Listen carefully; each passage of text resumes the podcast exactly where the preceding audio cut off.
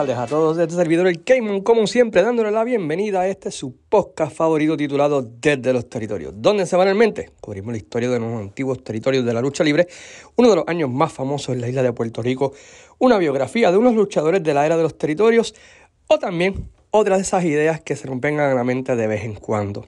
Esta semana estaremos mirando la lista de los mejores super heavyweights que no son Hulk Hogan en la era de los territorios. Pero antes de comenzar, Queremos, como siempre, agradecer a las siguientes páginas por compartir y darle el share podcast. Entre ellas, la empresa número uno de Florida, Pride of Wrestling, que estarán celebrando su más reciente cantera dentro de pronto. Así que vayan a su página de Facebook, a su canal de YouTube y podrán enterarse de lo último que está ocurriendo en Pride of Wrestling. La página Fiebre Wrestling, la página Fuljados en el Deporte, Pico Reviews, Impacto Estelar, Trifulca Media, la página Fanáticos de la Lucha Libre Old School, La Vuelta Um, Pro Wrestling Puerto Rico Forum, República Wrestling y sobre todo a cada uno de todos ustedes por sacar de su tiempo y escuchar el podcast y también visitar nuestra página en Facebook desde los territorios. Antes de comenzar el tema en sí, vamos a este pequeño anuncio de Anchor y regresamos en 30 segundos. Muy buenas tardes a todos y bienvenidos a este su podcast favorito desde los territorios donde semanalmente, ¿verdad? Pues como siempre cubrimos la historia de unos antiguos territorios de la lucha libre o una de las listas así medias locas que a veces salimos y esta semana pues tenemos una de esas listas. Y para hacer esta lista pues tengo nada más y nada menos que a uno de los mis historiadores favoritos de lucha libre de Puerto Rico y Estados Unidos, Jesús Salas Rodríguez. ¿Cómo estamos, Jesús? Eh, hermano, saludos, buenas, buenas y gracias nuevamente por la oportunidad. Este, siempre es un honor estar en, en tu podcast y vamos a, a entretenernos aquí, vamos a hablar de historia aquí, vamos a, a debatir y hablar de un tema que yo sé que a mucha gente le va, va, quizás van a estar contentos con lo que vamos a hablar y otros no, pero pues, para, para eso estamos, fíjate. Esa es parte de las listas. La ¿Es eso, eso, es parte de, del fondo de, la, de, de, hacer listas, que rápido pues hay un debate, ¿no? Y yes. En esta ocasión la lista va a ser de los super heavyweights. Los super heavyweights, esto es un tema que tú me traíste, que dijiste, ¿por qué no se hace un podcast de esto? Y yo dije, pues, si te montas conmigo, ¿verdad? Y los super heavyweights son aquellos luchadores, decidimos, ¿verdad? Que, que pesaban más de 290 libras, era el límite, el, que fue lo que se, se decidió. 290 libras para arriba. La lista no está necesariamente un top 10, simplemente son los 10 luchadores super heavyweight que tanto Jesús como yo pensamos, ¿verdad? Pues que deben estar en la lista y también vamos a tener algunos de una mención honorífica, así que eh, pendientes, va a ser un buen debate. Queremos escuchar cuáles son los top 10 super heavyweight de ustedes, así que cuando salga este podcast, ¿verdad? pues lo ponen en los comments y así por el estilo. Vamos a comenzar con, con el número 10, que el, el que pusimos en la lista como número 10, ¿verdad? Que me pareció bien interesante, porque quizás muchos no lo consideran como un super heavyweight, pero en sí lo eres. Estamos hablando del Sansón Borico Hércules Ayala. ¿Por qué, ¿Por qué tú piensas que él merece estar en la lista de los mejores super heavyweights, este Jesús? Porque no solamente Ayala es una leyenda en uno de los territorios más calientes que había en el mundo en los años 80, que era WWC, pero Hércules Ayala fue uno de los luchadores puertorriqueños que más se distinguió en el exterior. Estuvo en Europa, estuvo trabajando en New Japan, estuvo obviamente su corrida en Canadá, es, igualmente legendaria, igual que en Puerto Rico, en Estados Unidos, que estuvo en World Class, estuvo en Mid South. El hombre recorrió literalmente mucha lona a nivel mundial y ese hombre este, se batió con los mejores y muchos de esos que están considerados entre los mejores este, como Joe Leduc, este, Hansen, con Brody, este, Ayala trabajó con toda esa gente y, por algo, pues, Ayala, pues, era, este, siempre estaba en demanda, porque sabían de su calidad, sabían de su, ¿verdad? De su presencia y de todo lo demás. Y yo entiendo que definitivamente Ayala, que no se le da el reconocimiento quizá a nivel mundial como a los demás que están en esta lista, pero definitivamente, a mi entender, él merece estar en esta lista de los 10 mejores. Sí, el tipo también tuvo luchas contra Harley Race por el campeonato mundial de la NWA, contra Rick Flair, este, era una persona, un luchador que tú podías eh, cargar una lucha ¿no? por el título mundial y eso no se le daba a todo el mundo. Y eso es algo que quizás mucha gente no entienda hoy en día, ¿no? que cuando ven que a cualquiera le dan una oportunidad por el título mundial, pero en el tiempo los territorios, tú tenías que ser lo que en inglés llaman un good hand, ¿no? Una buena mano en el ring para que te dieran ese privilegio. Y, y, y Hércules tuvo cuatro luchas por el título mundial. Tres contra Harley Race y una contra Ric Flair. Así que eso te demuestra la calidad del luchador y él podía hacerlo todo, podía ser un técnico, aunque yo lo prefería más de rudo, ¿verdad? Pero este, y en Canadá y trabajó de ambos lados y eso es algo que, que no muchos luchadores puertorriqueños pueden hacer, ser efectivos de, de, de técnico y ser efectivo de, de rudo, ¿no? ¿no? ¿Piensas igual que yo o piensas diferente? absolutamente, no, definitivamente. Este, Ayala podía trabajar los dos estilos, definitivamente era mil veces mejor de rudo que de técnico. Yo siempre he dicho que si Ayala hubiese sido rudo mucho antes de lo que fue en Puerto Rico, Dios santo, yo no me quiero imaginar. Yo creo que, yo creo que aún con el ron que tuvo de dos, tres años como rudo, entre el 87 a principios del 89, Ayala para mí es uno de los 10 mejores rudos que ha tenido la isla de Puerto Rico. Ese ron fue demasiado de bueno en dinero, este, en la cobertura que recibió WWC, en, en las revistas y todo lo demás. definitivamente, para mí, Ayala este, eh, es uno de los mejores y definitivamente merece estar este, en esta lista. Yo creo que para, lo, para los americanos, él, está, él fue parte de, de, la lucha más famosa de Puerto Rico. Quieran admitirlo no, la lucha más famosa es la lucha de fuego, ¿no? Y tú y yo que nos metemos, que siempre estamos en Twitter con páginas de historiadores, casi siempre todos los que mencionan, ¿verdad? Eh, es ese clip de, ellos dos luchando en esa lucha de fuego. Así que se demuestra, ¿verdad?, que, que el tipo 40 años, como 30, 30 y pico de años, todavía esa lucha es el estándar, ¿no? Para, para luchas hardcore en la historia de la lucha libre. Así que definitivamente merece estar, merece estar en, en esta lista. Uh, el próximo luchador que tenemos, ¿verdad? Es bastante interesante.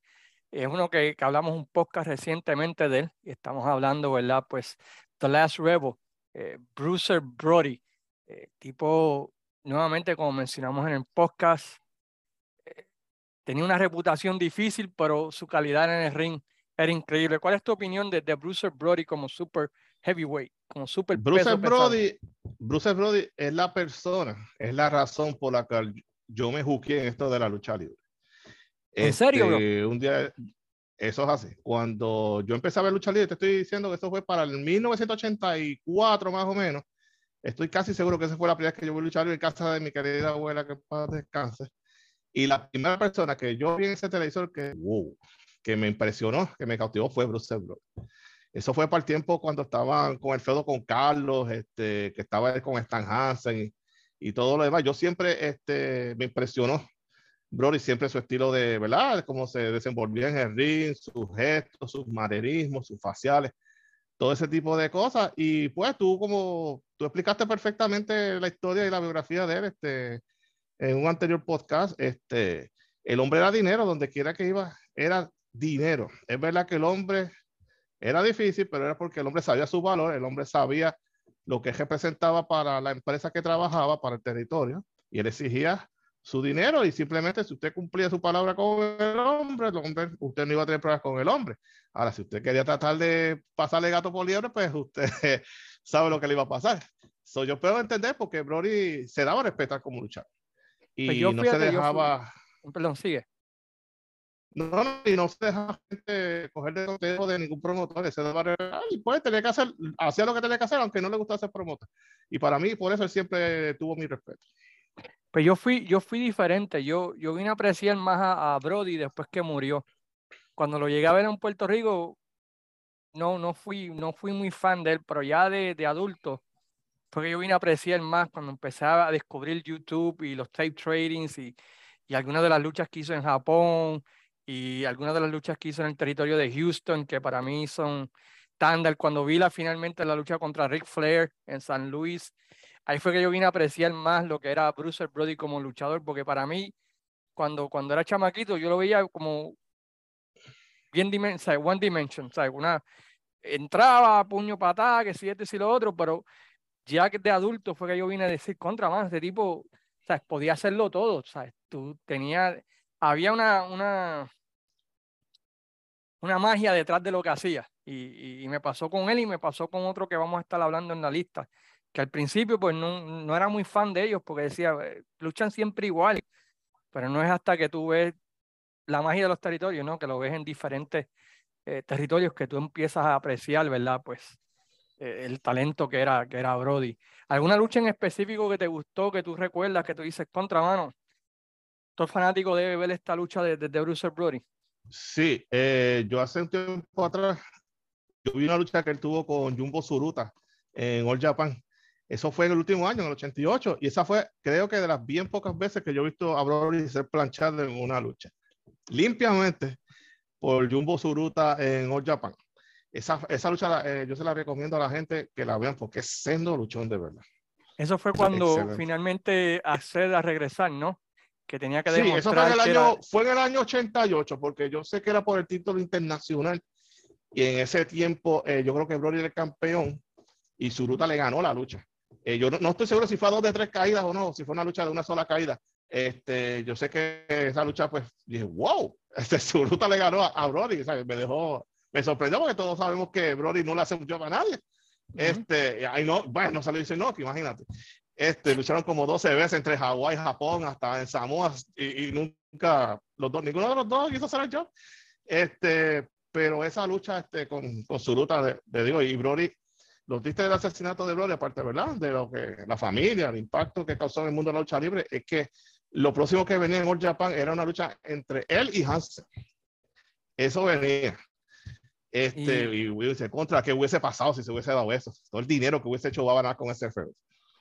Y, y, ese es el próximo en la lista, Stan Lariat Hansen, uno de los luchadores más impresionantes. Ese fue uno que a mí sí definitivamente desde el primer día que lo vi, este, me impresionó, porque su estilo era bien diferente a lo que estamos acostumbrados en, en, Puerto Rico. Era un brawler, pero era un brawler que también te hacía llaves y, y ese lariat, tú sabes, era bastante impresionante. La primera vez que tuve ese lariat, tú dices, ¿cómo, cómo sobrevivió ese hombre, no? Y, y la historia dice que él te lo daba legit porque él no veía, so tenías que tener cuidado él era este, este término legally blind.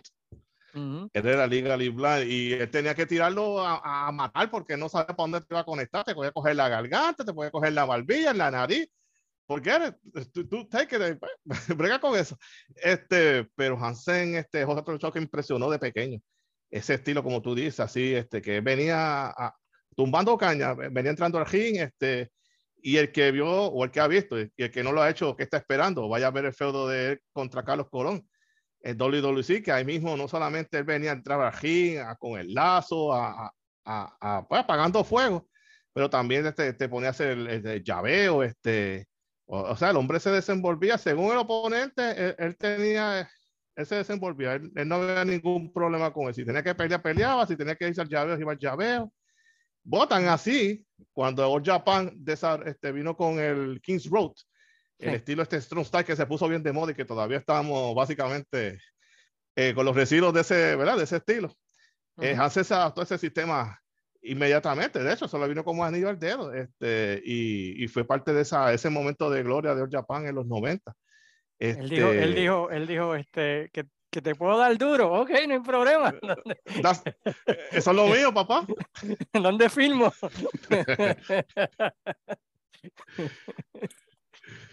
pero, pero Hansen, a mí me, yo lo, me gustó su corrida en Puerto Rico, me gustó su corrida en la IWA, su feudito con Rick Martel fue un feudo bastante bueno. Eh, su feudo inicial con Vader, cuando era, vamos a hablar de Vader ahorita, ¿verdad? Pero cuando era Baby Bull, ¿no? Que Leon White, que fue cuando comenzó y, y su famosa lucha. El tipo tiene unas luchas súper famosas contra Stan Han, a mí contra Vader mismo en Japón, ¿no? Que supuestamente le sacó el ojo ah, legítimo, ¿no? Es, es la, la, la, la, leyenda, ¿no? No es leyenda porque pasó en vida real, ¿no? Que el codazo le, sacó el ojo. Le, eh, brotó el ojo, sí. Salvó la lucha libre japonesa, dicen, ¿verdad? Cuando eh, accedió a, a, a luchar contra Hogan y a ponerlo over para salvar la cartelera, ¿no? Este, que, que estaba en conjunto con la WWF y, Japón, porque nadie quería, la persona original creo que era Terry Gordy, ¿no? es, correcto, es correcto, sí.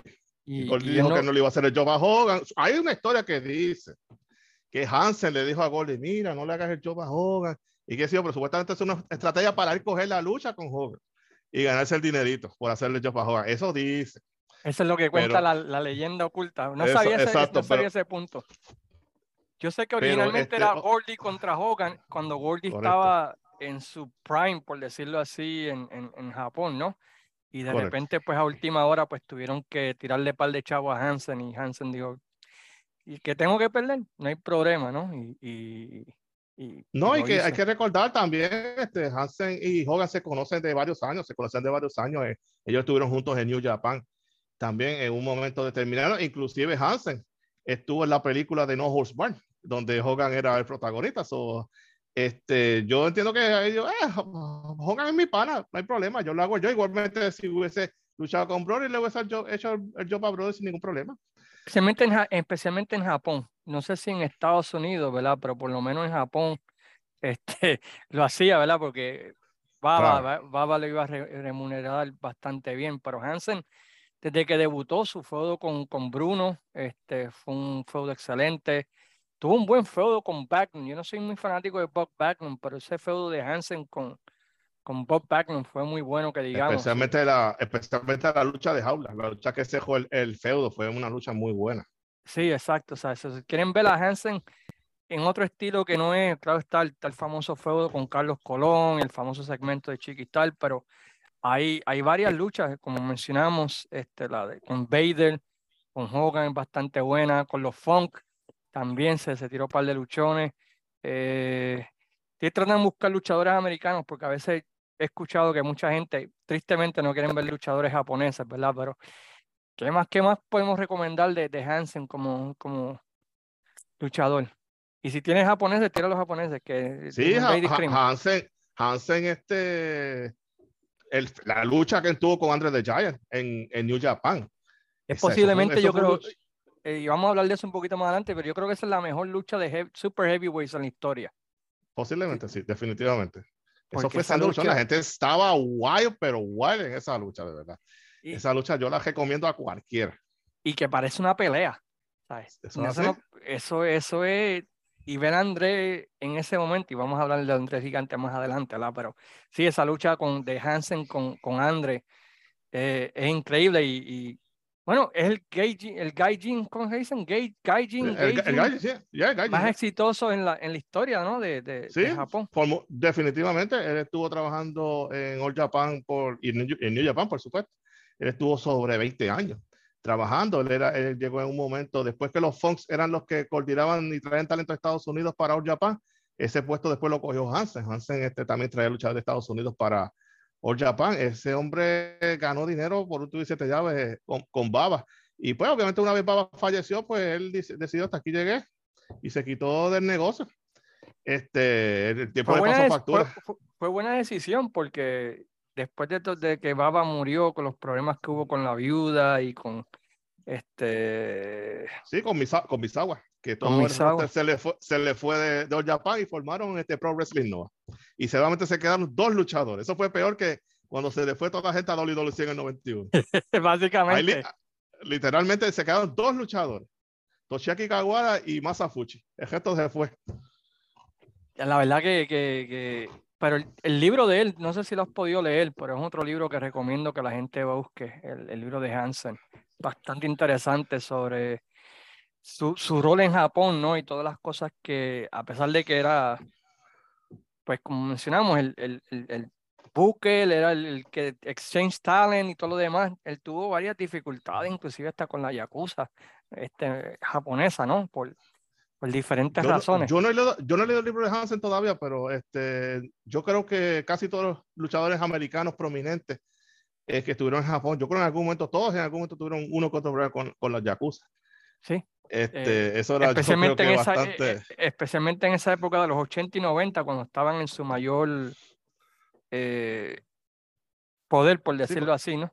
Porque ya, ya en Japón, aunque todavía existe, ¿verdad? Como la mafia americana, pero están más underground que, que lo que... que y él otra vez lidió con los dos, con Inoki y con Baba. Y es interesante que todo el mundo habla bien de Baba, pero Inoki no se, no, se llevan bien con el hombre. Bueno, es que Inoki pues tenía su forma de bregar, era un glorioso. Este, y pues, y brega con promotor glorioso, eh, siempre trae sus pichos, tarde o temprano. El, el, próximo en la lista es otro que me pasó como Brody. A mí cuando pequeño, y quizás te sorprenda, eh, a mí no me gustaba, mano. No, yo lo veía y lo veía en cartelera y, se me quitaban las ganas de ir. Mm, y suena ridículo porque, especialmente en Puerto Rico, el tipo, pues, para muchos, tiene el mejor feudo en la historia, el de más dinero, y es Abdullah Dobuch, hermano. Este, al principio, mano, yo no, yo no, I didn't get him. Lawrence Robert Tripp, ¿es que se dice? nació en el 41. ¿Ah? Sí. Larry Ship, eh, sí, creo que sí, él nació en el 41, más o menos así por ahí, para más o menos. 41, sí, tiene 81 años, si no me equivoco.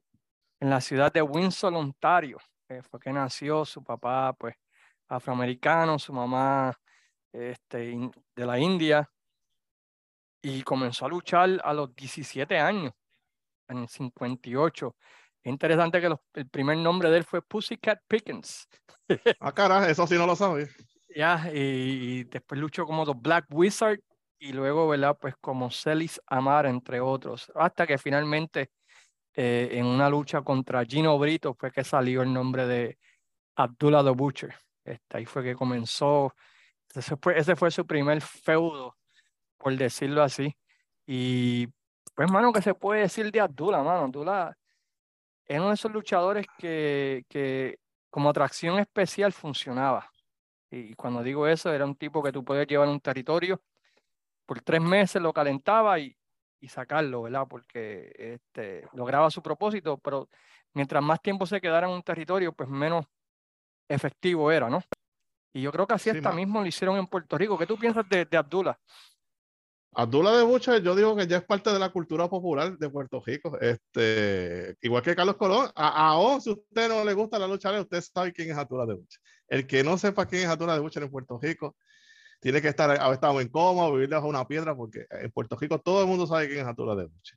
Este, el hombre, este, como tú dices, este, eh, su forma de trabajar, que era estar un territorio de cantidad de tiempo y después de, subía a las casas, se iba ¿Por qué esa, esa es su mejor forma? Porque si tú dejabas a Abdullah de mucho en mucho territorio, se exponía.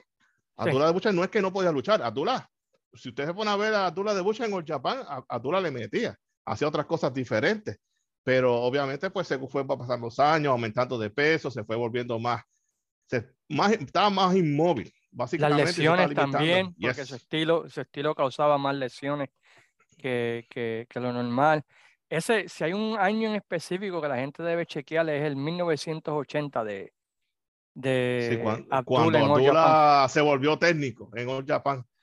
Sí, que empezó con el, Yo creo que la gente estaba, estaba, estaba, estaba loca. Estaban contra los Fons, si no, si no me equivoco, fue la final del torneo que ellos hacían en pareja. Y pues perdieron la lucha porque aparentemente Avi, pues, metió la pata en, en una parte de la lucha y plancharon a Chico, o sea que era rarísimo también. Y ahí fue que vino el cambio al bando técnico y, y me, siempre me dio la impresión que la gente quería aplaudir a Avi. Tú te, vas, tú te pones a ver un Japan este, durante esos años 70, este, pues haciendo las del con Chic y haciéndolo en, en, individual. Y llegó un momento que la gente como que quería aplaudir a, a, a Avi. Y cuando se dio ese cambio, esa gente explotó cuando luchó contra el Chique, eh, el apoyo a Abdullah en esa lucha fue tanto. se contra, esta gente estaban esperando el momento para aplaudirlo porque lo querían ver de técnico. Y, yo creo que, para la gente lo, empezó, a querer. Y que él sabía trabajar como babyface, mano. Él sabía trabajar como técnico. Si tú miras esas luchas con The Chic, el tipo sabía cuándo hacer el combat, sabía cuándo vender, cuando, ¿sabes? Sabía trabajar bien el, el papel de babyface, a pesar de que es conocido como un increíble rudo, ¿verdad? Pero este para el tipo, el tipo en ese 80 de, la, de, de, de Japan, yo creo que posiblemente sea su mejor año en Japón, pienso yo. Este, porque tuvo un par de luchas buenas con los Fonks, luego pues tuvo el cambio a Face y pues luego, ¿verdad? Pues siguió, ¿verdad? Pues con su, con su estilo. Y, y como mencionamos, ¿verdad? Él, él iba a diferentes territorios, iba, por ejemplo, a Stampede, él fue súper exitoso allá, estaba tres meses, Luego venía acá a Puerto Rico con el fuego con Carlos Colón, que fue bastante exitoso. Luego iba a Australia, luego iba a Japón, luego iba a Florida, con Dusty Rose, ahí donde iba, era cuando necesitaban calentar el territorio, necesitaban hacer algo, ¿verdad? Y, ahí se lo llevaban. Y súper efectivo.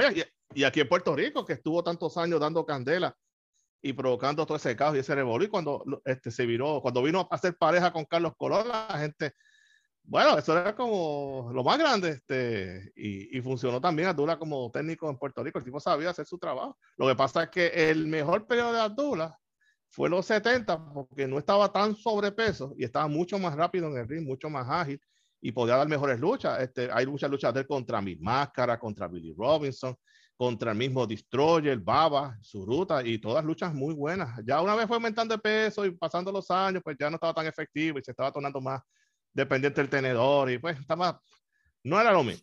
Se hizo más predecible. Eh, cuando quizás lo conocimos mayormente nosotros en el 85 al 91 ya era, ya era un estilo de lucha más predecible. Pero antes de eso, increíble. Si tú miras el territorio de Florida, en YouTube hay bastante.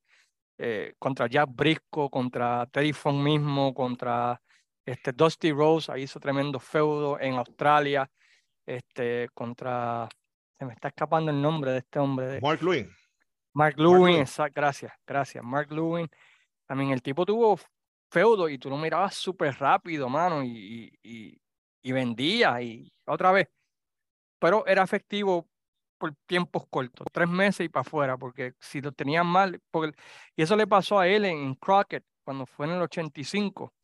Él cuando llegó empezó caliente, ¿verdad? Como el, el, el recompensa de Tolly Blanchard pero ya para noviembre ya la gente estaba cansada de él. O sea, ya, ok, Abdullah, y lo pusieron contra Manny Fernández en una lucha del burrito. Y... sí, sí, buena suerte tratando de subir el tubo y coger el sombrerito. Yeah, right. yeah, eso iba a funcionar. Pero, pero Abdullah Dulce ciertamente, ¿verdad? Quizás para algunos sea el número uno en la, de esta lista, ¿verdad? Porque eh, lo vieron más, el, el luchador que quizás han visto más, ¿verdad? Pero este, lamentablemente, ¿verdad? Aunque hay diferentes versiones, ¿verdad? De lo que está sucediendo con Abdullah hoy en día. Alguna gente dice que está trabajando la gente para tratar de... Eh, eh, yo soy de los que piensas. ¿Eres de lo que piensa eso? ¿Por qué piensas eso? Elabora eso. Vamos, vamos eh, He leído varias cosas de Abdullah que, que a veces venía gente a, a, pedir, a retratarlo y él exigía dinero por las fotos, cosas así, cosas que pasó en Japón. Este, el, tipo, pues, a través de los años, pues, ha tenido esa habilidad de estarle engañando al público. No sé, hermano, yo, a mí me apenaría mucho si que en efecto él esté quebrado, porque ese hombre trabajó tantos años, hizo tantos días que tú vengas a decirme que está, está en la postrimería de su vida, pelado. Eso es bien triste, mano. Este, yo, prefiero yo prefiero pensar que él está working the people. Pero... Sí, todo es para no pagarle a, a, Aníbal, ¿no? Es lo, supuestamente lo, el, el rumor, ¿no? Para no pagarle por la demanda donde supuestamente a Aníbal pues, se le pegó la hepatitis C debido a una lucha con Abdullah y así por el estilo. Pero otra vez, como te digo, Abdullah al principio a mí no me... Aunque claro está, hay uno, hay uno de los ángulos favoritos míos cuando le tira la, la de esa de pescada a Carlos Colón y y los lo barata con Riquín Sánchez, pero eh, para fue el campeón, primer campeón mundial, ¿no? De la WWC. Este, en, cuando se hizo el famoso torneo aquel en, en New Japan que, le ganó Inoki. Que le ganó Inoki. Y de ahí salió ¿verdad? el título ese como Pat Patterson en Brasil, ¿no? en Río de Janeiro. En Río de Janeiro, pues así fue el campeonato mundial y después vino acá a Puerto Rico y Carlos Colón, ¿verdad? Dijo, no quiero pelear con Flair, quiero pelear por el campeonato mundial. Y ahí fue que empezó ¿verdad? todo ese revolú del campeonato mundial. Para ese, ese, fue el comienzo del campeonato universal. Esa fue la primera, la, la, primera lucha que empezó el camino a lo que conocemos como el campeonato universal. Empezó todo ahí. Todo empezó todo ahí, en el Coliseo Roberto Clemente. Eh, ¿Sabes qué? Una cosa que, no, que, que, vi es que el tipo ha hecho par de, par de anuncios comerciales en Japón eh, ha hecho par de películas también. Tuvo una película, si, si quieren verla, que se llama Roaring Fire. Eh, es japonés y, y, está, sale Sony Chiba. Este, él sale en esa película, sale en otra película que se llama I'm Going to Get You, Ilya Boy, que es como un drama. Este, que sale, ¿quién qué actor sale? Ed, Forsyth, quizás muchos no lo conozcan, ¿verdad? Pero es una película canadiense, así que si quieren ver la duda en el cine, pues ahí tienen, ¿verdad? Una, dos oportunidades para verlo. Este, la película japonesa está bastante buena porque él, sale más que un rol, tú sabes, como de, de líder de una no, de, de, karate, ¿no? No unas movidas de karate o cosas así. Sí, sí, un, un, un, bonito ahí, pues está bastante chévere. Así que chequenla en YouTube, creo que está. Este, el próximo luchador es uno de mis luchadores favoritos, fíjate. Eh, desde, el, desde el 85 al 92, bueno, 93, más o menos, para mí de mis luchadores favoritos. Estoy hablando de Dr. Dead Steve Williams, un luchador, ¿verdad? Pues que tenía legítimamente, era un tough guy, un tipo que, que legítimamente pues fue un luchador este, colegial, ¿no? Y también fue un jugador de fútbol para la Universidad de Oklahoma Sooners, donde fue un All American, como nos decía Bill Watts cada vez que salía en televisión, ¿verdad? Eh, este es el real, real man, not a fake wrestler, como tirándole a la WWF. ¿Qué me puedes decir de Dr. Dead Steve Williams?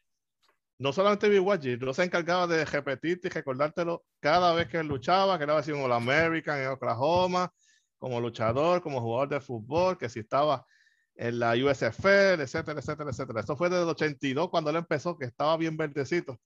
Pero uno lo veía y decía, contra, este, este centella tiene futuro, tiene potencial y el tipo le tomó tiempo pero el tipo eventualmente se convirtió en, en, uno de los grandes, este, no solamente en la UWF, este, en Japón. El, el tipo una excelente campaña, no, eh, no, solamente en New Japan, sino en All Japan, que fue parte de esa era, este, con Misawa, Kobachi, Hansen, Goldie.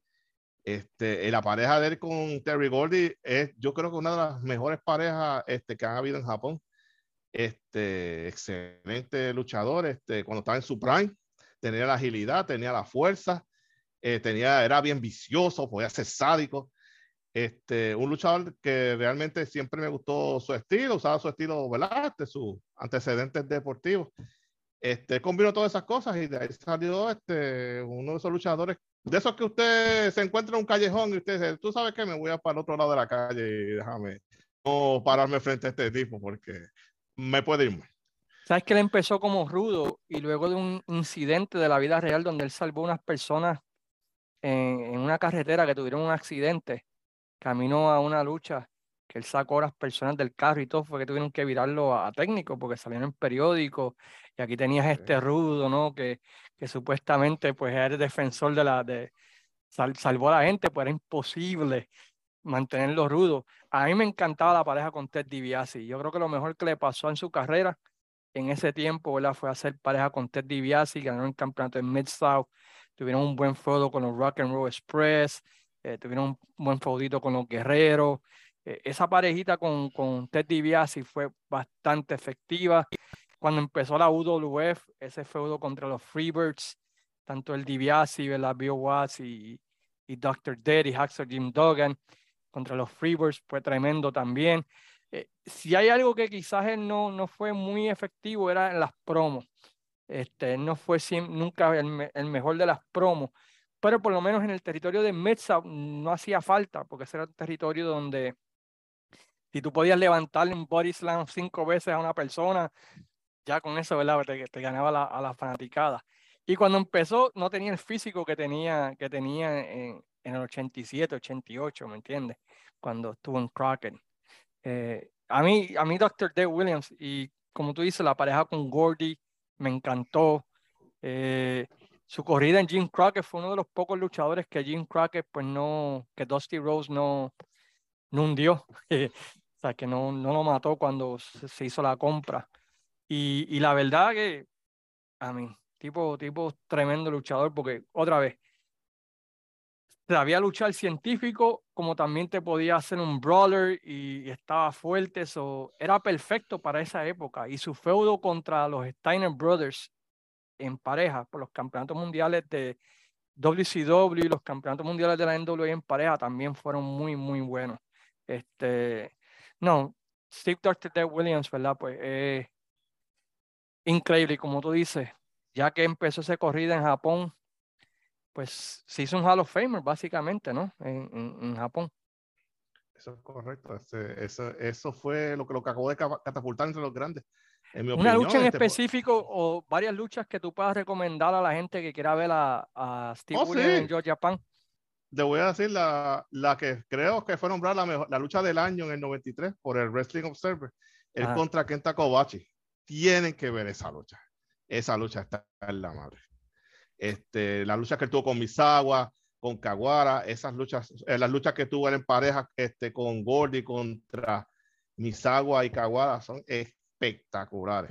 Le digo que háganme caso, vayan a busquen, vayan al canal de YouTube de All Japan y busquen esa lucha y, y, se va a acordar de lo que yo le di.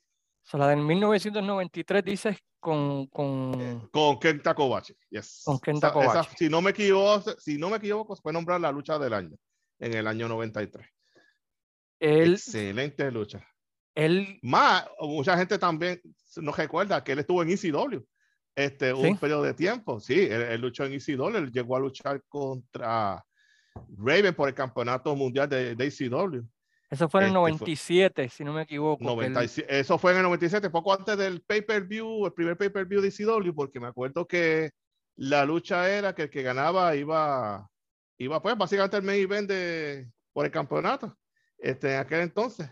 Y, y en esa lucha eh, también estuvo este, Gordy y William lucharon contra los Eliminators en ECW. Eso fue un poquito antes, en el 96.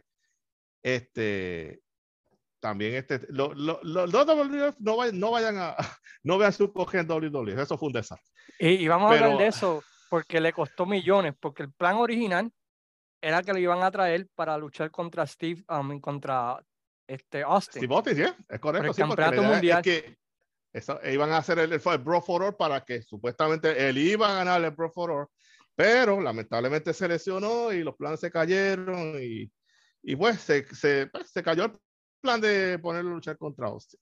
Sí, porque vino Bart Gunn cuando se lastimó, ¿verdad? Y no podía moverse y lo noqueó.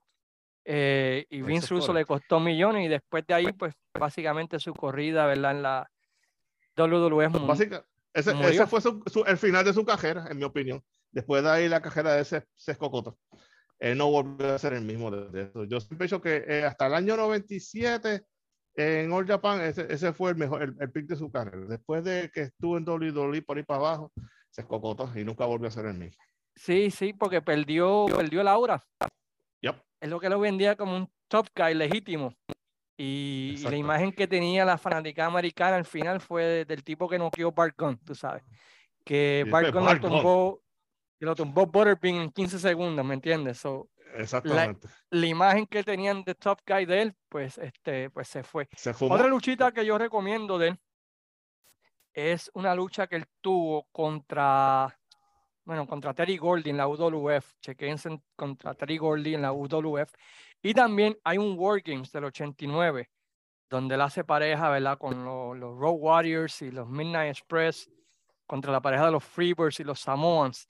En esa lucha ustedes van a ver a un Steve Doctor Death en toda su magia, porque te da las llaves científicas y te da el poder. A mí me agarra a Terry Gordy y lo levanta como cinco veces así contra la jaula, uno de los visuales más brutales que, que ustedes puedan ver. Si, si te gustan esos este, como es que dicen, WrestleMania Moments, pues ahí van a ver un moment que, que, no se les va a olvidar. Porque no era Rey Misterio, estamos hablando de, de, Terry Gordy, que era un tipo bastante grande y lo alzó como si no pesara nada. Como si fuera Rey Misterio. Lo levantó como, como un lightweight, tú sabes, y lo hizo también un par de veces contra los Road Warriors cuando era parte del Varsity Club, cuando hizo pareja, ¿verdad? Con, con Mike Rotondo y con Rick Steiner. Este, así que Steve Doctor Dead, tremendo. Y hablando de Terry Gordy, Terry Bam Bam Gordy, un luchador que ya a los 13 años ya estaba luchando, a los 17 ya era un main eventer, que es increíble para esa época los territorios, ya a los 17 años el tipo era un natural y, ya a los 17 años ya era un main eventer en algunos de los territorios que iban. Eh, y, y qué podemos decir de Terry Gordy? Bueno, su pareja con los Freebirds es famosa, él era, por decirlo así, el, el el limpia casa, ¿no? El brawler, el, el guardaespaldas de Michael Hayes y Buddy Roberts. El tipo lo tenía todo. El tipo podía lucharte, podía ser peleador, cortaba buenas promos, porque cortaba buenas promos cuando estaba motivado.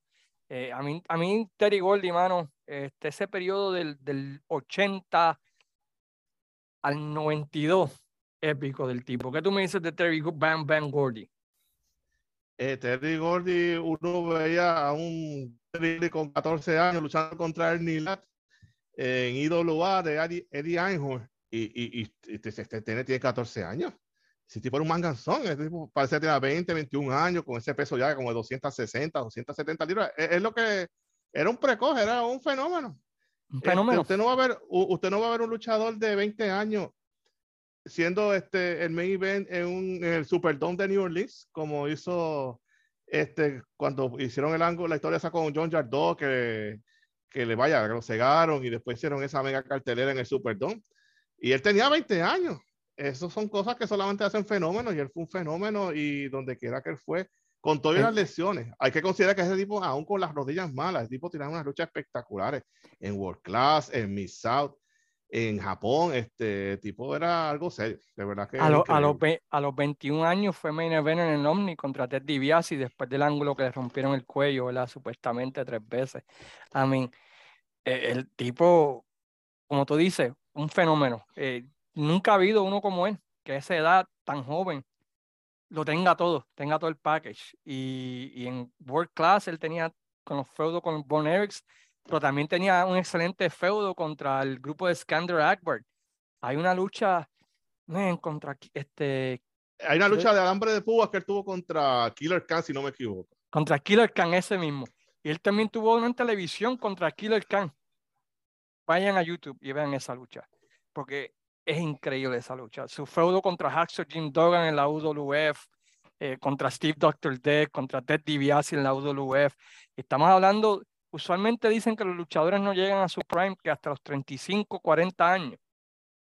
¿Verdad? Algo así que dicen, que, que a los 35, 45. Algunos, algunos sí, sí, definitivo, sí. Que dicen que es el prime de este luchador. Prime.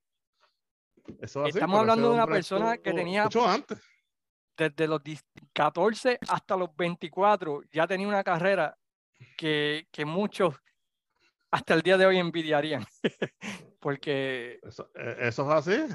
El tipo. Hay una historia bien curiosa cuando los Freebirds fueron a Memphis en el 79, eran él y Michael Hayes. Uh -huh. Ellos fueron, este, se, supuestamente, según los historiadores, según el mismo Jim Cornell ha dicho, la primera vez que en Memphis alguien usó música para entrar uh -huh. al ring y cuando la gente vio este, lo over que se pusieron los Freebirds en Memphis, a las dos semanas, básicamente tuvieron la lucha con Bill Dundee, con Lawler, y a las dos semanas los bajaron para abajo. Para, parece que a Lawler no le gustó este, que esos dos chamaquitos de 18 y 19 años. Este, le robaran el spot. Over. Eso es correcto, le robaron el spot, lo bajaron, los bajaron, pero eso fue bueno porque gracias a que los pusieron en los preliminares, ahí se fueron para Miss South y el gesto es historia. Y de ahí brincaron, ¿verdad? World Class, donde llegaron, ¿verdad? Como esa pareja, bueno, fueron a Georgia, ¿no? Y, y en Georgia, sí. pues, gracias a, a, a, al Superstation se convirtieron en una de las parejas más odiadas y populares al mismo tiempo, porque ellos fueron esa primera pareja que se puede decir que eran como twinners, ¿no? Donde la mitad de la gente los odiaba y la mitad de la gente los querían, por la música, por el look, por la forma de pelear, el estilo de vida que tenían, tú sabes, había mucha gente que les gustaba, ¿no? So, ellos para mí fueron esa primera pareja twinner que, que, que tenía su gente que los odiaba y gente que los quería, ¿no? Y que, y que eran bien sureños. Ellos eran del sur y obviamente en los estados del sur, pues era natural que muchos los iban a, a querer. Eran como, yo quisiera ser como ese tipo. Tú sabes, eran, este, y eran aunque, los, aunque los no, los, no les gustaba. Eran los rednecks. Exactamente, eso es así. Eso es así, definitivamente. Y este, la verdad que en Japón, este, Terry, hubo un momento que la jodida le están dando muchos problemas, tuvo que bajar de peso. Y eso fue lo que lo convirtió en un Terry Gordy este, con más habilidades, por más increíble que eso suene. Después de todos esos años luchando, usted lo puede ver en Japón, este, a finales de los 80, a principios de los 90, un Terry Gordy mucho más experto. Este, tendas mega luchas este, en Japón, inclusive le dieron la triple corona en All Japan. Él fue uno de los primeros en ganar la triple corona en All Japan y Baba no le daba ese título a cualquiera. Y él este, lo ganó en dos este, ocasiones, ¿no? Si no me equivoco. Eso es correcto.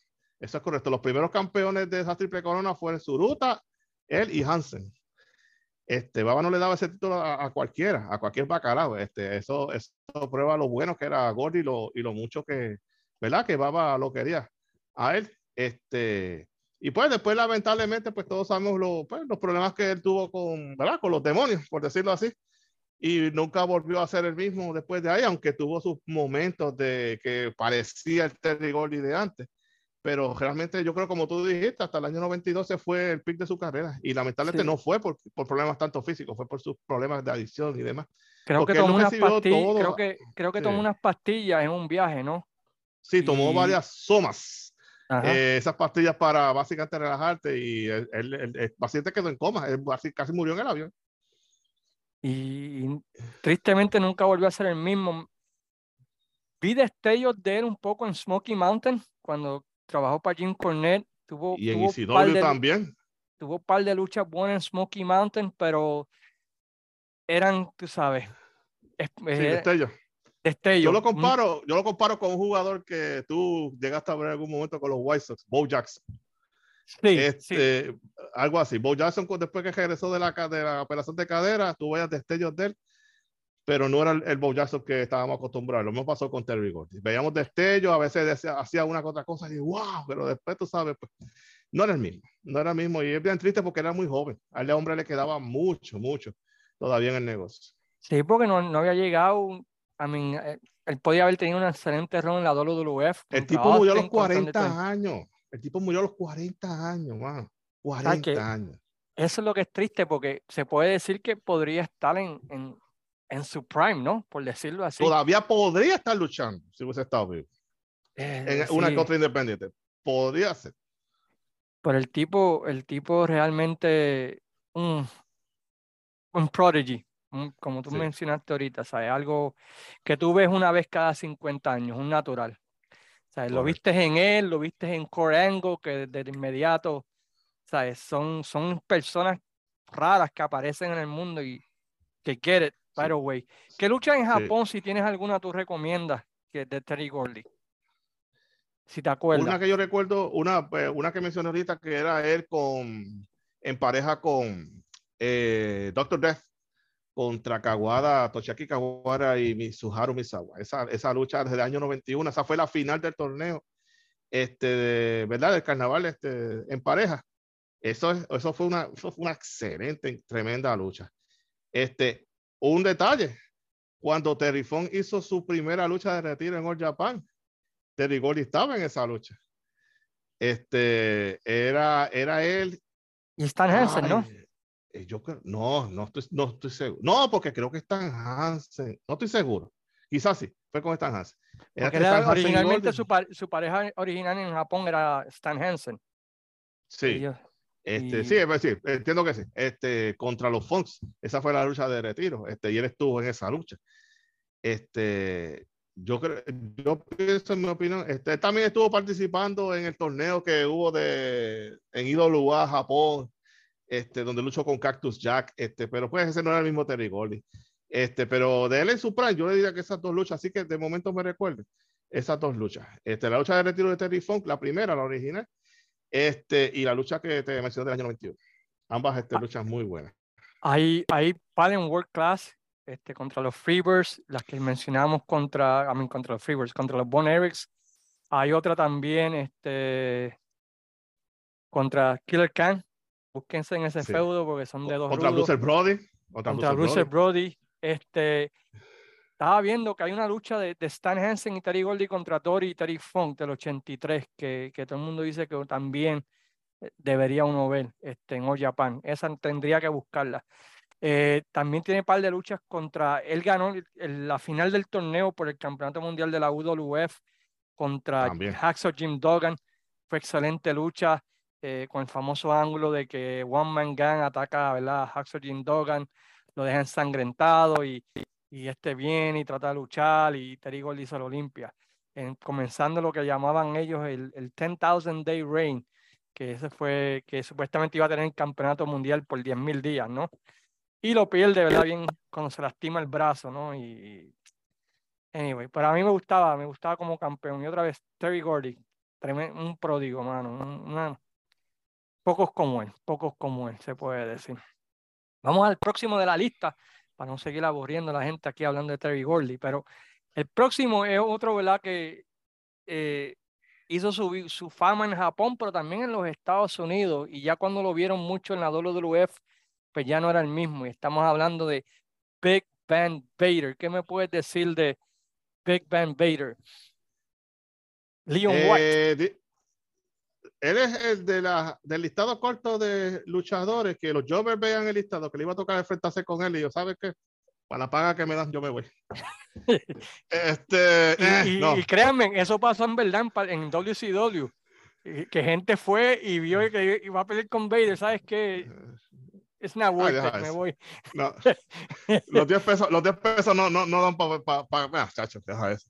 Este, no, Vader era este luchador que daba miedo. Es que, es que ver un luchador de 400 libras hacer un moonsault, este, legítimamente que te, con la capacidad de lastimarte, de, de hacerte cantos en el este, con su peso, este, con su fuerza bruta.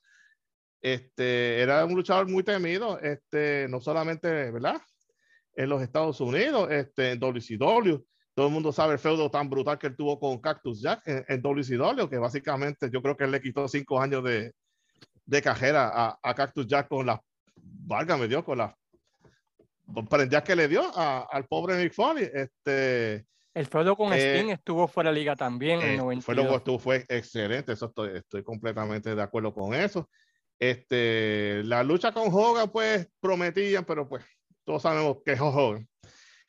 Pero en, en, Japón mismo, este, las luchas que estuvo con Anthony Noki en New Japan, él inclusive, y Noki era famoso porque no solamente porque es Inoki, sino porque es un tipo que se negaba a perder lucha. Inoki no le hace un job a nadie en New Japan y de momento viene este americano que nadie sabe quién rayos es y le ganó Inoki en tres minutos.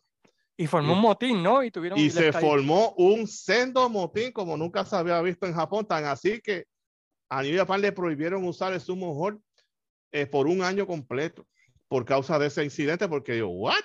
Y este tipo le ganó a Inoki, o sea, él no le hizo un job ni a, ni a Tatsumi Fujinami, ni a, este, a Chono, ni a Muta. Llegó B desde la NAPLAN, se lo ganó y se lo ganó convincentemente. Y se formó ese, ese para afuera y el hombre quedó establecido en Japón a partir de entonces. Y, y sí, porque no que ni, ni, a Backlund le hizo el job, a, mí, a, a Backlund le robó el título. Ajá, eso es correcto. Yep. Este, so, no, eh, esa lucha está en, en, en, YouTube, la de Vader contra Inoki, cuando Inoki debuta y, y se queda, ¿verdad? Con Sumo Ho y Vader, hermano, Vader, Vader empezó como Leon White en la IWA. Eh, tú lo veías y tú decías contra ese tipo, otro gordito más, pero 6'5, como tú mencionas, 450 libras. Va, va a la CWA de Otto Once, lucha, empieza a luchar allá como el Boo Power. Ahí empieza, ¿verdad? A recibir confianza llega a Japón, este, le, eh, New Japan es el que le hace el gimmick, ¿verdad? De Vader con, con la máscara y, y, todo lo demás. Y luego viene a Estados Unidos, a la WCW en el 92, y sucedió igual, ¿no? Su debut fue contra Sting eh, en pay-per-view y se limpió Sting en menos de 5 o 6 minutos, con Sting vendiéndole todo, ¿no? Y, y, y poniéndolo over, y ahí comenzó el feudo, ¿no? Y ese feudo pues duró que casi año y medio y tuvieron unas luchas increíbles. También contra, contra Mick Foley, ¿no? La famosa lucha esa de Spin the Wheel este, y Make, the, deal.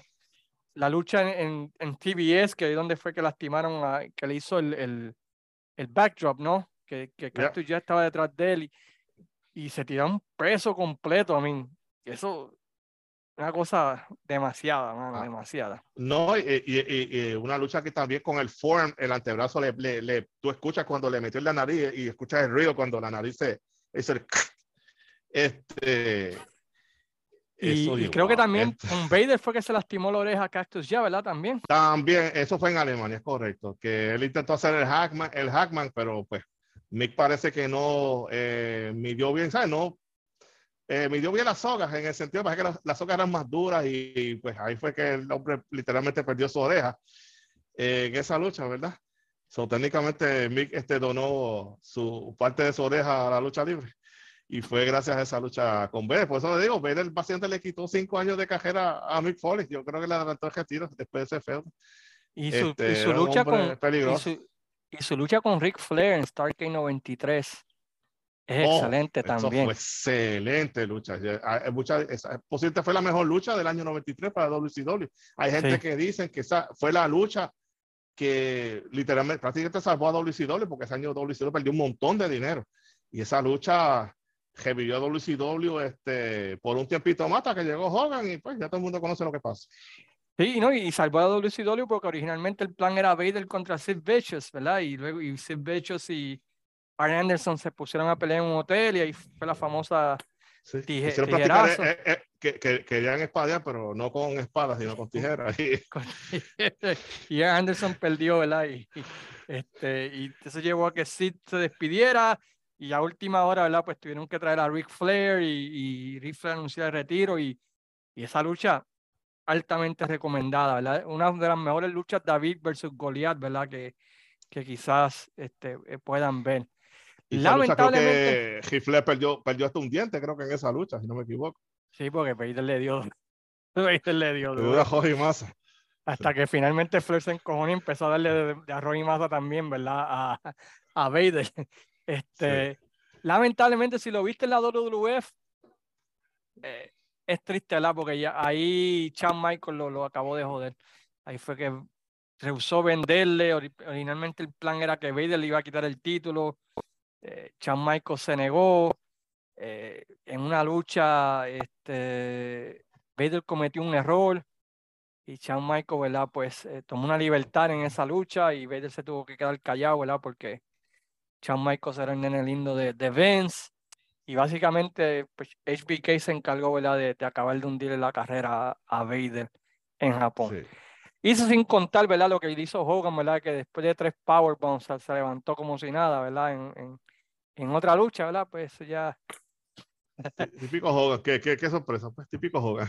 Ahí, ahí, pues Vader nunca volvió a ser el mismo. Volvió a Japón, pero tampoco fue, fue el mismo, ¿no? En, en, Japón él llegó a ganar la triple corona de All Japan, este, pero ya All Japan este, no era lo mismo en aquel tiempo.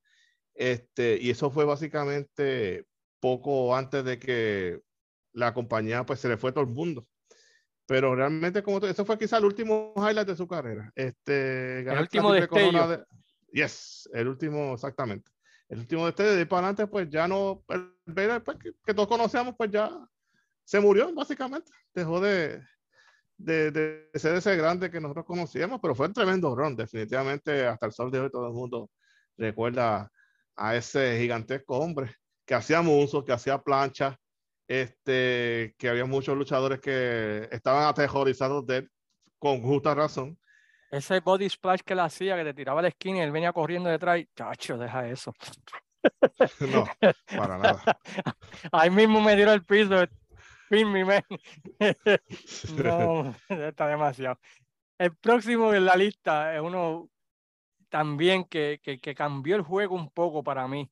Y estamos hablando de Bam Bam Bigelow. ¿Qué te parece The Beast from the East? Algunos dicen que Bam Bam Bigelow tuvo el mejor año de novato que ningún que algún otro hombre grande ha tenido en la historia de la lucha libre. Cuando este hombre llegó a Memphis, este tipo grandote de 400 libras haciendo este cartwheels, la estrella, la estrella de Carlos Colón él hacía básicamente, él hacía eh, movidas aéreas. Este tipo tenía esta fuerza que decía, wow, este chamaco de dónde salió. Y el hombre, este, yo creo que honestamente ese fue el mejor año de su carrera, el primer año. Y después de ahí, aunque tuvo varias corridas en distintos lugares, en All Japan, estuvo en WCW, estuvo en la WWF cuando realmente lo que llevaba en el negocio eran dos años. Este, estuvo en main events junto con Hulk Hogan, estuvo lucha un feudo con Andrés Gigante. Este, el hombre, yo siempre he dicho que pudo haber hecho mucho más en el negocio y aún así eh, con el look que él tenía, con, pues, con su físico y, con sus habilidades, él llegó a luchar en, todos lados, él hizo este, su nombre en distintos lugares, pero pues siempre queda, quedó la incógnita de que qué, qué hubiese pasado si él no se hubiese enemistado con personas poderosas en el negocio, como le pasó a él, que tuvo issues con Ric Flair, con Almo Andrés Gigante. este, y qué hubiera pasado con ese luchador, porque el hombre este, fue tremendo en ECW. En ECW yo creo que fue el mejor run que él tuvo en su carrera. En WWE todos lo conocen por ser la persona que peleó con Lawrence Taylor y le hizo el job a Lawrence Taylor. Y le hizo ver este, bien. Y, en definitiva, eh, tú tienes este jugador que es un Hall of Famer, que ya estaba explotado este, después de 10 minutos, que parecía que se iba a morir en el ring, y Van Van lo estuvo llevando, y, y bueno, eh, hizo una maravilla increíble, pues lamentablemente pues Dolly Dolly no le pagó bien después de haber hecho ese trabajo. El eh, fue lo mismo, tuvo problemas en Crockett, no duró mucho tiempo, cuando regresó a WCW a tener feudo con Goldberg tampoco fue nada del otro mundo. Este, y yo siempre he dicho que el, el, mejor año de fue el año de novato. a mí, me gustó, a mí me gustó el 88 contra Barry Windham por el campeonato de Estados Unidos. A mí me encantó mucho ese feudo, esa luchita en Starcade 88, altamente recomendada, pero como tú dices, a él lo mató el hecho de que en todos los territorios siempre se calentaba con alguien que no debía haberse calentado. Este, que básicamente, el grupo de Shawn Michaels. el grupo de, Shawn Michaels este, tuvo, sí, tuvo sus problemas ahí, ¿no? Sí. Este, en todos lados tuvo dicho, y, y, fue con gente importante en la industria, o sea, con Hitler tuvo problemas, y si tú te pruebas con Hitler en, en Jim Crow, que estás fastidiado. Sí. Después del feudo con Windows, básicamente se, se fue. Este, se fue a Japón. Cuando en Japón debutó este famoso este, luchador de sumo, este, que se llama Koji Kitao. Y la primera lucha de él fue con Bam Bam Bigelow. Y Bam Bam Bigelow lo puso como un millón de pesos, a pesar de que el tipo nunca había hecho una lucha. Este, y este, nunca como que yo siempre he dicho que el mejor, después de esa corrida en Memphis en el 86, que tuvo esa lucha con, con Lole, después hizo pareja con Lole, tuvieron lucha contra Tommy Rich y contra Austin Idol en el 87. Este, el mejor ronde fue en Isidolio, que tuvo esa lucha con Taz, eh, con Shane Douglas, que fue campeón mundial, donde único fue campeón mundial en una empresa fue ICW. Fuera de ahí, este, pues fueron muchas altas y bajas, muchas inconsistencias pero las habilidades de ese tipo eran muy avanzadas eh, para su tiempo, porque este tipo grande que te hacía estas movidas aéreas, eh, tenía una, un mix de todo, eh, de agilidad, rapidez, fuerza, el look, este, todo eso. Y también hizo una pareja buena con Vader, ¿cómo es que se llamaban? Este, los Big Bad and Dangerous, algo así que se llamaban. Eh, si no me equivoco, en New Japan, sí. En New Japan, y, tuvieron un buen feudito contra Hase y, y Muto, ¿no? Eh, tuvieron buenas luchas entre ellos por el campeonato mundial en pareja de la IWGP. Este, otra vez su, su feudo con Wyndham a mí me encantó. Eh, sabes que él luchó como Crusher Juke, Crusher algo. En, sí, Crusher Juke, eh, como ruso en, en, World Class. Y él era un caza recompensa como New Jack en, en, vida real. Él era un bounty hunter. Oh, no sabía eso. Este... Y, estuvo preso legítimamente por, por, por, irle a buscar a alguien en México. Y creo que él también llegó a salvar, este, creo que fue una casa que eh, estaba en fuego y él salvó a un par de personas que estaban dentro de la casa. Eh, también yo, yo escuché esa historia. Este, yo me imagino que ahora en, la próxima serie de Dark Side of the Ring, que se va a hablar de él, van a estar comentando posiblemente ese, esa situación, ¿verdad? Pero yo tengo, que en una ocasión él este, salvó a unas personas que estaban dentro de una casa en fuego. Este, más, también tuvo un par de participaciones en algunas películas. Yo recuerdo una que yo vi, que era Mayor Payne. Él salió en esa película, el protagonista era Damon Wyatt, si no me equivoco. la, famosa pelea debajo del árbol, que, que, que, los nenes le pagaron para que, para que para que le dieran una pela, ¿no? Este, Creo que sí. Sí, me acuerdo de esa película, la vi. También salió en, en este, Joe's Apartment, que era la película esa donde había un montón de cucarachas en el apartamento, en esa película, y también, ¿verdad? Pues en Ready to Rumble, la maldita película esa de David Arquette también. Pero sí, Ben Ben Bigelow cambió el juego, mano, porque era un, heavy, un super heavyweight que se movía como un, un lightweight, como un peso crucero. Y eso, era, eso era difícil de encontrar en, ese día, en, bueno, en esos tiempos y hasta el día de hoy. Este, ¿no? hay un luchador como él este, actualmente que yo pueda decir, ¿no? Que tú puedas decir. Y bien, y bien profesional, este, uno diría, ¿cuánto? Un, tipo así con ese físico, con esa habilidad, y el en ECW, él no tuvo ningún problema en poner over a Spike Dolly. Le dio esta catimba como 6 o 7 minutos hasta que Spike Dolly logró la forma de, de ganárselo. Este, no hay lucha, luchadores así que hagan eso, con el pedigrí que él tenía que el tiempo. eso tú, no, eso tú no veías. El tipo, a pesar de todo, era un profesional también. Eso es algo que siempre yo respeté de él. Su pueblo con Taz, este, como, como parte del Triple Threat por el Campeonato Mundial de, de, Televisión, también fue muy bueno. Que está el famoso visual, ¿no? De que se van por un hoyo y. Sí, que se hacen hoyo en el hey, yep, eso es correcto. Eh, eso es parte del lore, ¿no? De Bam Bam Bigelow, The Beast from the East. El segundo es un luchador que llegamos a ver en Puerto Rico, aunque ya en las proximerías de su carrera. Pero en su tiempo se puede decir que era, bueno, un Hall of Famer, este, The Big Cat Ernie Ladd, un luchador nacido en Luisiana, que medía 6 pies con 9 pulgadas, 320 libras, un exjugador de la NFL para tres equipos. Fue uno de los heels más grandes, yo creo que en la historia del deporte. Eh, fue el, si no el primero, el segundo afroamericano en ser rudo, exitoso en los Estados Unidos. Eh, fue Booker y tuvo increíbles feudos contra todo el mundo. ¿Qué tú me dices de tu Big Card Ernie Ladd? Ernie Ladd fue de esta generación, igual que Wahoo McDaniel, que ellos comenzaron en el negocio eh, part-time, porque obviamente una vez se terminaba la temporada de fútbol, pues entonces proceden a luchar. Llegó un momento que él está ganando más dinero en la lucha libre que en el fútbol en aquel entonces. Eh, dije, pues mira, yo voy a seguir mi carrera eh, como luchador. Este, y el hombre no solamente era, como tú dijiste, uno de los primeros afroamericanos rudos, este, pero era, era, era excelente en el micrófono y cuando él estuvo luchando en la WWF, eh, Vince Senior Padre, este, y tenía los feudos con Bruno, ¿verdad? En aquel entonces. Yo había escuchado una historia de que aparentemente él, él junto a Evan Colos, y no me acuerdo quién era el otro luchador, que estaba teniendo muchos feudos con, con Bruno en aquel entonces, llegaron a acuerdo con Vince de que ellos iban a recibir la misma paga a los tres luchadores eh, por después, porque eran main eventers junto con, con Bruno. Y pues este, él hizo su nombre básicamente en ese feudo también.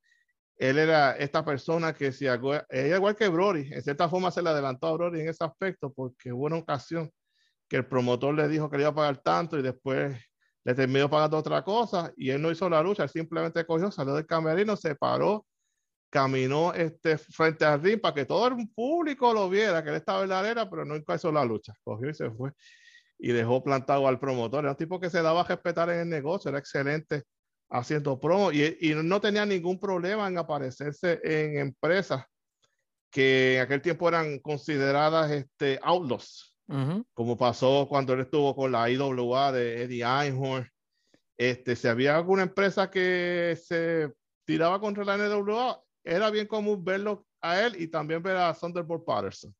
Este, Ann este, estuvo también la de Ann Goncourt en Atlanta.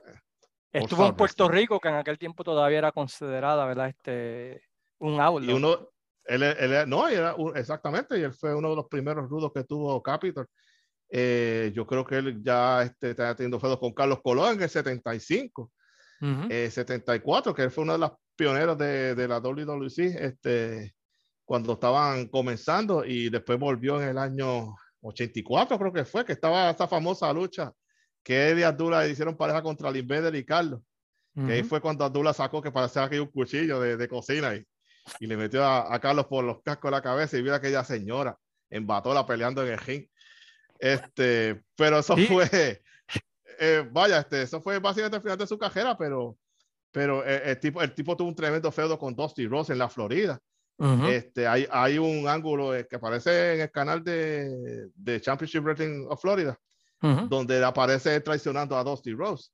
Este, y él explica por qué lo hizo y todo ese tipo de, de, cosas. Y el tipo era un... Ah, y otra cosa muy importante. Este es uno de los videos más famosos que hay en YouTube de lucha libre. Cuando Os, cuando Os Baker le metió como el puño al corazón como 10 veces y se formó ese salpa afuera en Cleveland, la gente tirando sillas y eso fue un desastre, un, un desmadre como bien pocas veces ha visto en la lucha libre. el pobre Osbecker, que tenía las jodidas malas, no podía coger y, y, cogió sillazo en ese camino hasta el camerino por estar dándole. Y, y, y, de hecho, con él cuenta esa historia en su podcast de que básicamente te está diciendo: Mira, Os, ya párale, papi, ya la gente está caliente. No, no, da un poquito más, un poquito más. Y siguió y siguió, y mira, para allá, que la gente se está calentando, y que siguió y siguió y siguió, hasta que vino siguiendo y fue ahí paró y se fue, fueron a coger por ahí para abajo. Eh, eh, fíjate, hablando de Ernie Lara en Puerto Rico, él le ganó a Carlos Colón en Campeonato de Norteamérica en el 74, octubre 21 del 74, de acuerdo a Matt Farmer, que él, sabe que él tiene un montón de la historia de Puerto Rico.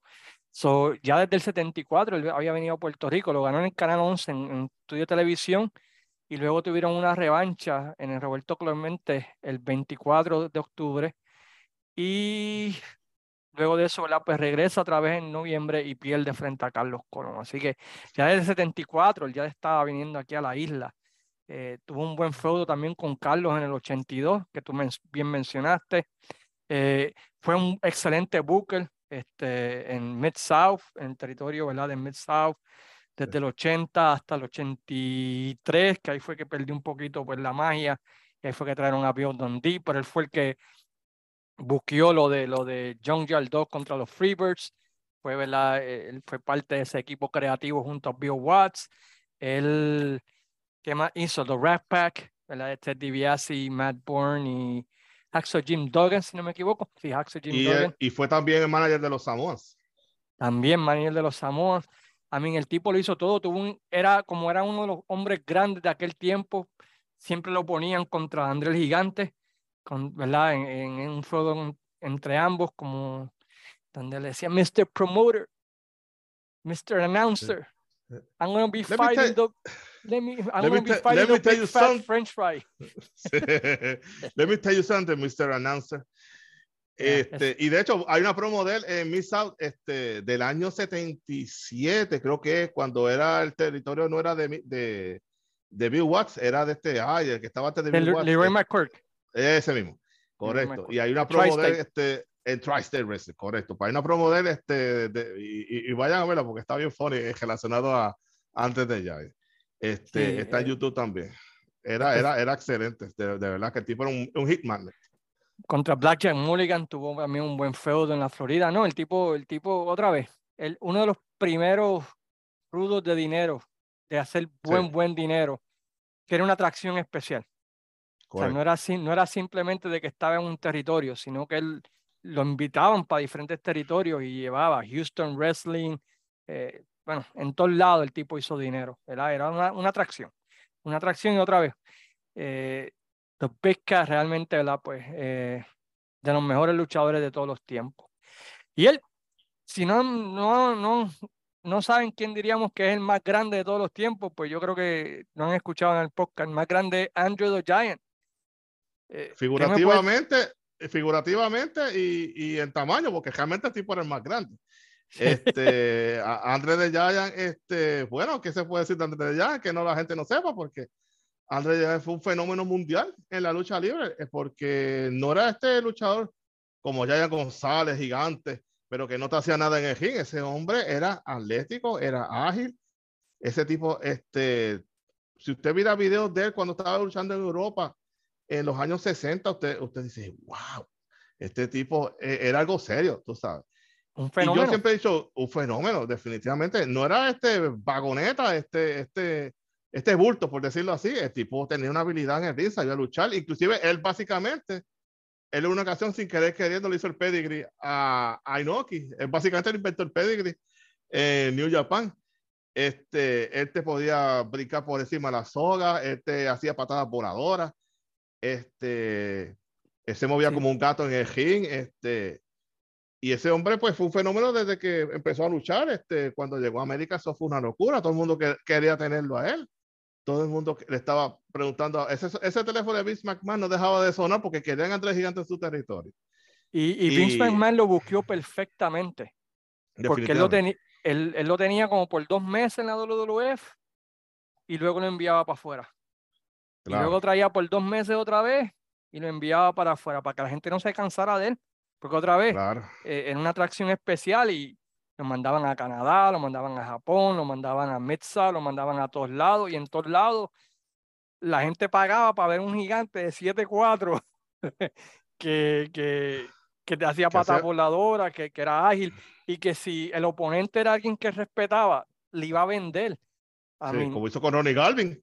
Ronnie eh, Galvin. La historia, la Ronnie Galvin le ganó en una lucha de desventaja. Era él y Roy Welsh, si no me equivoco, en el territorio de, Roy de Ron Fuller. Por supuesto, él no tuvo el problema porque estamos hablando de un luchador que era canadiense-francés, como era Ronnie Galvin. Pero por supuesto, Bill le dijo que yo no tengo ningún problema con eso, pero no me puede pasar la lucha en televisión, por obvias razones, para no matar el aura de Andrés Gigante. Y eso fue lo que hizo Ron Fuller. Nunca pasó la lucha en televisión. Hay highlights de la lucha, pero nunca aparece el final. Igual que Memphis, este, él le hizo el job a. Bueno, realmente no fue que le hizo el job, fue que Jerry Roy le ganó por count out a Andrés Gigante en una lucha. Este, y era lo mismo, este, la lucha, después que no me pase la lucha en televisión no hay ningún problema. Y obviamente esa lucha, le, esa, lucha le causó problema a Lawler, porque él envió oh, la foto a Bill After. Correcto. Y, y, Bill After lo puso en la portada, ¿no? The King defeats the Giant y Vince McMahon en la próxima convención de la NWA quería comerse a, a Jerry Lawler y, no, no, se los prestó por buen tiempo. Sí, este, correcto. Por, por, hacer esa, esa, esa basura. Pero este eh, si ustedes vieron nada más a Andrew después de WrestleMania 3, ustedes se perdieron quizá uno de los mejores luchadores de todos los tiempos y uno de los mejores gates de taquilla de todos los tiempos. Eh, Jim Cornette en un podcast dijo que en los 70 estaba el campeón mundial de la NWA, estaba Bruno y estaba André. Ah, eh, más nadie, más nadie. estaba haciendo dinero como un demente. Y, y lo que yo siempre he dicho, y si Andrés ya se hubiese puesto a cuidar su salud y se hubiese puesto al se hubiese metido al gym, ¿qué hubiera hecho ese tipo? Mm. Es así como él estuvo, según fue pasando el tiempo, fue subiendo más de peso, se estuvo poniendo más inmóvil, pero el tipo estaba haciendo unas cosas increíbles que ningún ser humano había visto antes. Este, su, pues, sus pruebas de fuerza, él luchando contra tres luchadores, este, ganando todos los, los Battle Royals, este, y así por el estilo. Este, ese hombre hacía unas cosas que ningún luchador para aquel entonces las había hecho. Este, las manotas de él, todo él era grande, las manos, te tapaban toda la cara. Este, era una, algo bien impresionante de ver. Imagínense eso. Si, si, él te respetaba como luchador, te vendía contra Harley Race por el campeonato mundial. Él permitió que Harley Race le diera un body slam, aunque a Harley Race todo el mundo lo respetaba, quisiera o no quisiera. Claro que sí. Pero si tú miras contra, contra Hansen, este, contra ese, fue esa lucha contra Hansen que es un must see que todo el mundo tiene que ver. Si no está en YouTube, chequenla en, en Daily Motion, pero está, está y esa lucha vale, vale. Ustedes van a salir con otra impresión, ¿verdad? De, de, de André Gigante contra Inoki en Japón. a mí el tipo, el tipo, una cosa específica. Bueno, A Wonder of the World, el nombre lo dice todo, ¿no? Este, la maravilla no, no, no se puede decir. Su feudo contra Kamala en mid fue bastante bueno. Ese lleva un famoso problema tras bastidores. ¿Tú te acuerdas de ese problema? Eso, hace poco estaba escuchando de eso, que aparentemente eh, le estaba haciendo unos comentarios a Kamala un poquito fuera de lugar. Y Kamala básicamente como que ah, así es la cosa, pues, este, aparentemente dicen la historia que él sacó algo y, Una pistola. exactamente. Y, y la próxima vez, no, tranquilo, este, le tuvieron una lucha bien chévere. Eh, mira, levántame, un body no hay problema. Haz lo que tú quieras conmigo. Sangrame. It's all good, brother. It's, all good, brother. Este, y lo mismo le pasó en Japón con Banius, eh, con Banius Allen, con Banius Bear también. Él se puso a hacer los comentarios fuera de lugar en el, ¿verdad? En la guagua y el Bad Brown mandó a parar al chofer, el chofer dijo, párame la guagua y, y, básicamente invitó a André a pelear afuera. Este, eso, eso dicen, esa fue, dicen que esa fue la historia, pero después André se disculpó con él y qué sé yo, y todo ese tipo de cosas, pero pues overall, pues André eh, eh, era una persona que pues, este, si te respetaba, él bregaba al 100 contigo, pero si no, te hacía pasar la peor de las noches. Ah, pregúntale, pregúntale a Iron Chick, hay una lucha oh, famosa en YouTube. literalmente se le sentó encima. Sí, que, que pobre Iron Chick. por poco lo mata. Randy Savage también, por alguna razón no se llevaba con él. Eh, Ni con eh, Bam Bam tampoco. Se le durmió una lucha, creo que a Bam Bam Eh, lo creo. Este, sí, eh, con Ultimate Warrior tuvo un issue en Japón con Akira Maeda. Eh, que Akira Maeda, que era este famoso shoot fighter, empezó a pati- eh, supuestamente antes dicen que subió medio tomado a, a la lucha. Que subió borracho el, el rumor, sí. Y, y entonces, pues, Akira Maeda estaba teniendo patadas legítimas a Andy y Andy estaba como si nada. Él no quiso cooperar, en ningún momento esta cogió, se acostó en la lona de ring y va así, como, plánchame. Como quien dice, eh, para ver que Akira Maeda no quiso hacerlo porque dice, "Espérate, este tipo me quiere a mí coger y me quiere atacar aquí, qué sé yo qué, y pararon la lucha. Eh, básicamente, eso, eso está en video por ahí. Este, Andrés dijo, pues yo no voy a hacer nada contigo, pues. Mira qué te vas a hacer. Este, y lo hizo lucir en ridículo. Vamos a ver qué tú puedes hacer con un gigante 7-4 que no te quiere hacer nada, que no quiere cooperarte. Y acostado en el piso. Buena Y suerte con acostado en el eso. piso. A ver. Good luck with that. Buena suerte con eso. Bueno, vamos a ver. Hablando de Vader, este, en el momento que estamos grabando, eh, acaban de subir, y quizá a ti te interese esto, él, él tuvo una trilogía, estamos hablando de André, pero un breaking news, breaking news. Acaban de subir la, la, la trilogía de Vader contra Nobuhiko Takada. Ajá. La acaban, de Takada, ya. ya, la acaban de subir las tres luchas a, a, a YouTube. Así que Wow, nice. es una, una buena sorpresa. Pero no, para André el Gigante, definitivamente top, top de cualquier lista de, de super heavyweights. Y, y es una pena, ¿verdad? Que su enfermedad y también, ¿verdad? Pues su, su estilo de vida, ¿no? Este, pues cu- como sabía que iba a morir, ¿verdad? Pues él no. Él vivía Sí, como que- si mañana fuera su último día, básicamente. Ah, según ah, Hay una historia, eh, hace tiempo atrás, cuando yo escuchaba el, el- el podcast de Ron Fuller, él hizo un episodio dedicado a Andrés de Yaya y en una ocasión, pues, antes de Andrés irse para el aeropuerto, ellos Ujú. pararon en este restaurante a comer y ento- era a desayunar. Entonces Ron le pregunta, mira, ¿qué tú quieres de desayuno? Y Andrés le dice, de menú. Ajá, Andrés, pero ¿qué quieres del menú? Y dice, de menú. Entonces lo que le quise decir a Andrés es que él quería todo lo que estaba en el menú. Ahí, una vez Literalmente. 150 cervezas, ¿no? Eh, tipo- supuestamente se le bajó como 160 cervezas. Sí. algo es así, ese es el récord supuestamente que decía. El, el récord, el récord Guinness. Este, está cañón. Pero no, pero Andrés en su, en su prime era, era algo increíble de ver. Con su foto con Dos Chick en Detroit también hay un par de luchitas buenas ahí. Este, que, que Chick Una no de, quiso, mató, una de ellas mató al territorio de Toronto porque sí, Chick no quiso hacerle el jab. Chic estuvo siete años en el territorio llevando casas buenas, pero nadie le graba de Chic y yo, ah, llegó Andrés, ahora sí que este va a coger a Chic y lo va a poner en su sitio. Ah, negativo. Vino Le tiró Chic, este, fuego le tiró y- fuego, es que, es que cayó fuera del ring, perdió por conteo y de Chic ganó. Ahí se Y la- acabó el, el, el round de, de Chic en Toronto. Y la gente dijo, this is bullshit. Exacto. Ah, bullshit, man. Forget about it. I'm not coming anymore. No, y, y se, se fastidió. se fastidió el territorio. Mención honorífica, bueno, pues hay varios, ¿no? Que podemos mencionar. The One Man Gang siempre fue uno de mis favoritos, este, especialmente antes que llegara a la WWF.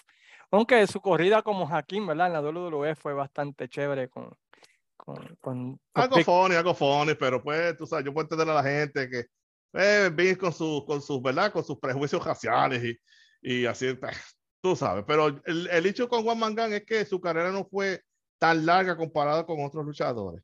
Él no tuvo así un run en Japón. Eh, yo creo que el mejor run de él fue con Bill Watts, eh, realmente. con Bill Watts y, y la ICW de Savage. Y ICW, empezó. correcto. Sí, En- y él y empezó ICW. bien en, en, en WWF cuando estaba en los main event contra Hogan, en el primer Survivor Series.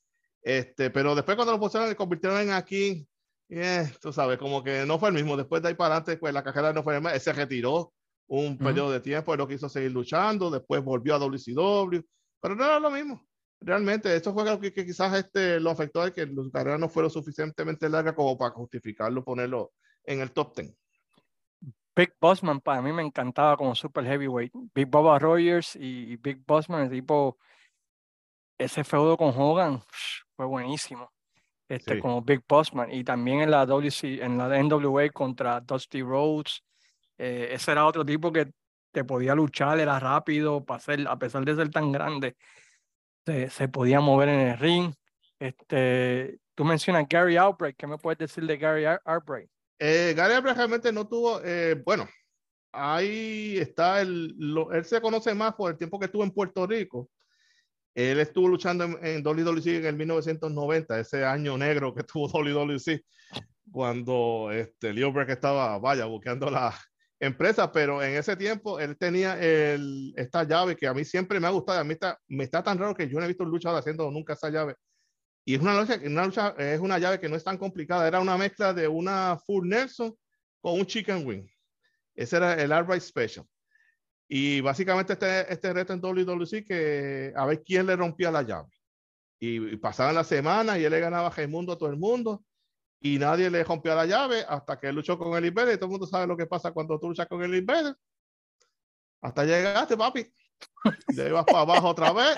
Después tuvo un feudo con, con, Miguelito Pérez, eh, que fue bastante bueno. Era una lucha, muy buena que él tuvo con Miguelito Pérez.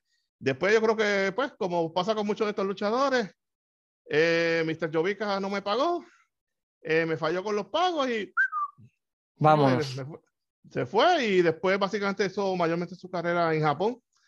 Este, ahí él hizo pues, varias luchas. Allá no era una de las mega estrellas, comparado con Hansen, con Steve, este, Steve Williams Terry Gordy, pero fue luchador que encajaba muy bien en el estilo de lucha de All Japan en aquel entonces. Y la lucha que yo recomiendo de él en, en All Japan fue contra Toshiaki Kawada. En el año 95 estuvieron una lucha excepcional. Este, y lo, otro que lo, pues, lamentablemente falleció joven, falleció de un infarto a los 36 años, si no me equivoco, bien joven. Pero esa, esa, esa, generación, todos fallecieron bastante joven, hermano. Es lo triste. Este, otro super heavyweight que podemos dar una mención honorífica, pues el Kamala, ¿no? Que tuvo un excelente ron en Mid-South, tuvo un excelente ron aquí en Puerto Rico. Eh, tuvo una buena corrida con Hogan, ese feudito con Hogan, ese primer run fue bastante bueno. Este, otro que podemos mencionar que tú, tú me indicaste Giant Baba, que tú me puedes decir del gigante Baba, que nos ha dicho ya por decirlo Giant, así. Giant Baba es una de las personas más este, importantes en Japón.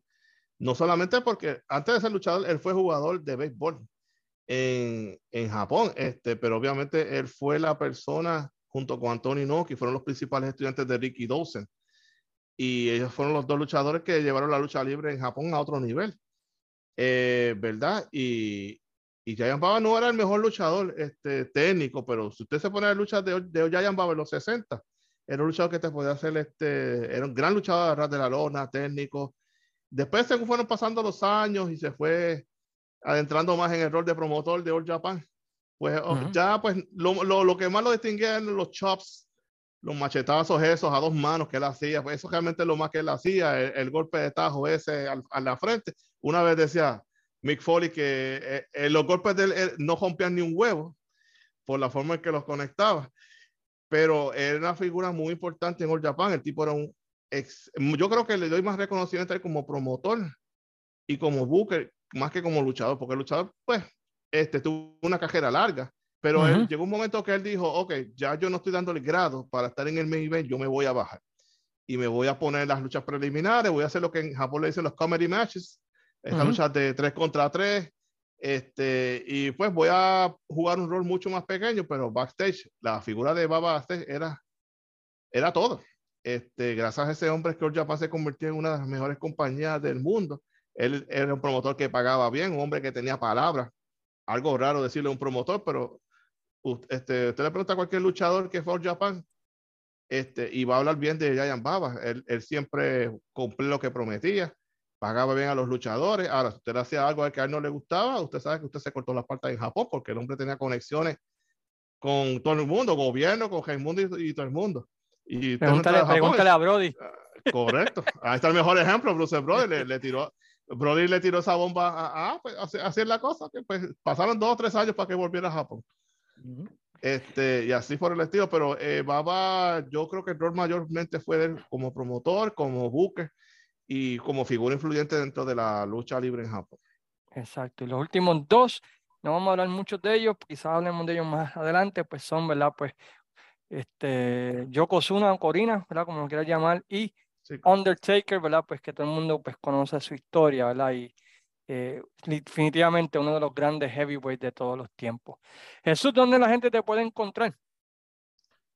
Bueno, eh, mi sugerencia es, me pueden conseguir por, eh, por Instagram.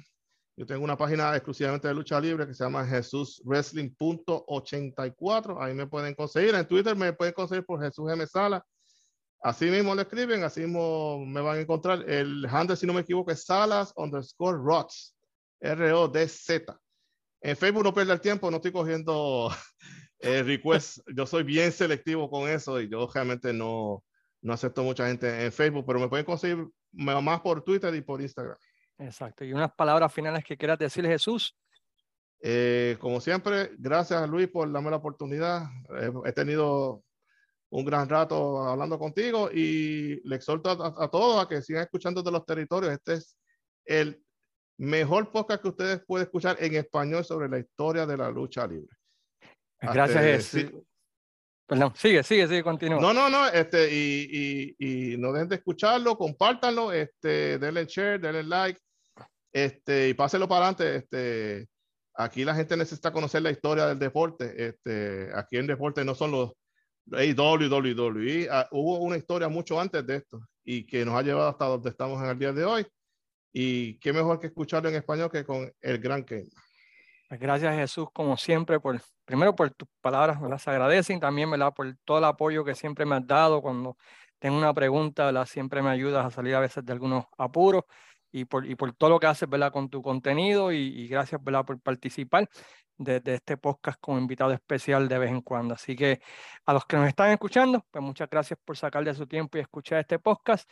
Y como siempre decimos, ¿verdad? Pues está agradeciendo a Jesús y a todos ustedes, sayonara, amigos.